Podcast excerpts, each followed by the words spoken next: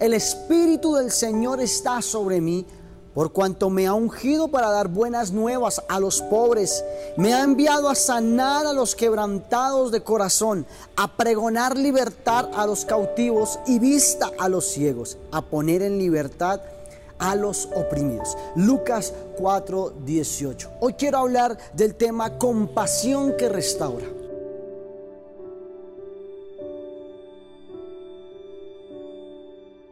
Nadie ha tenido un corazón más compasivo como el que tuvo Jesús.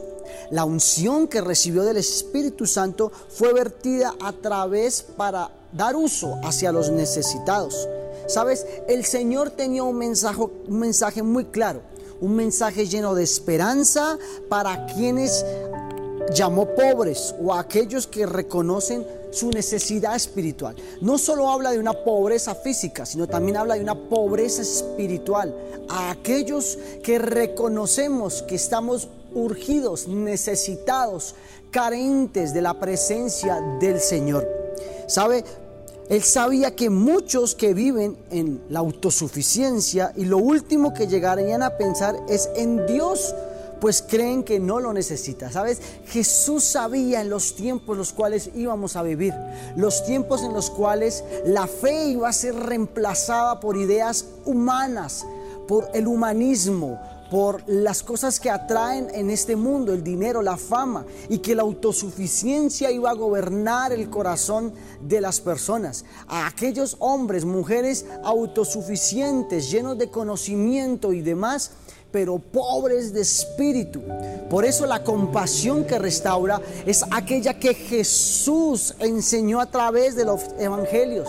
Jesús se compadecía y pensaba en aquellos que, estaban atravesando en un camino lleno de espinas, a donde sus corazones fueron profundamente heridos.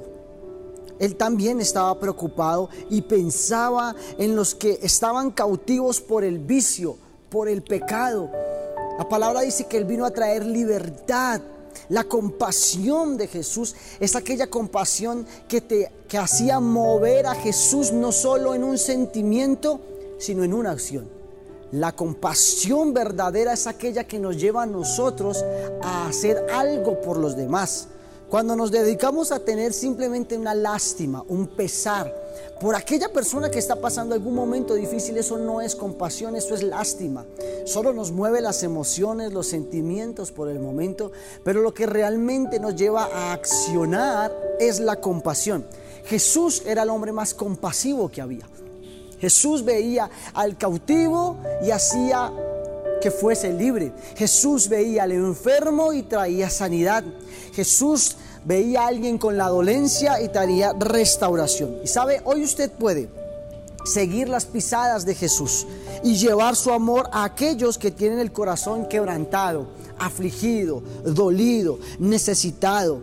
Podemos llevar libertad por medio de la sangre de Jesús a los que están oprimidos con angustias, vicios, dolores. Sabes, hoy yo te invito para que compartas la redención que un día usted y yo alcanzamos por medio de la misericordia de Jesús. ¿Qué tal si oramos? Padre, hoy te damos gracias en este tiempo de devocional. Señor, gracias porque nos has estado trayendo el diseño original.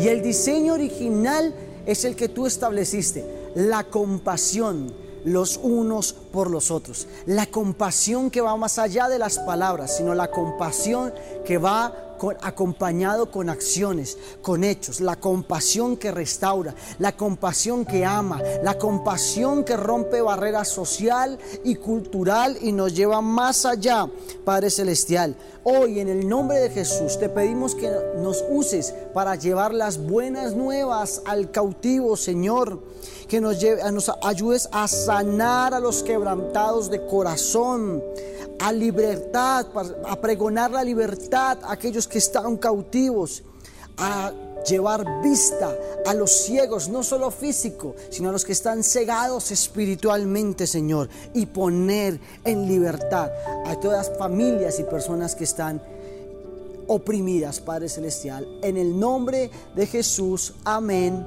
y amén. Feliz y bendecido día.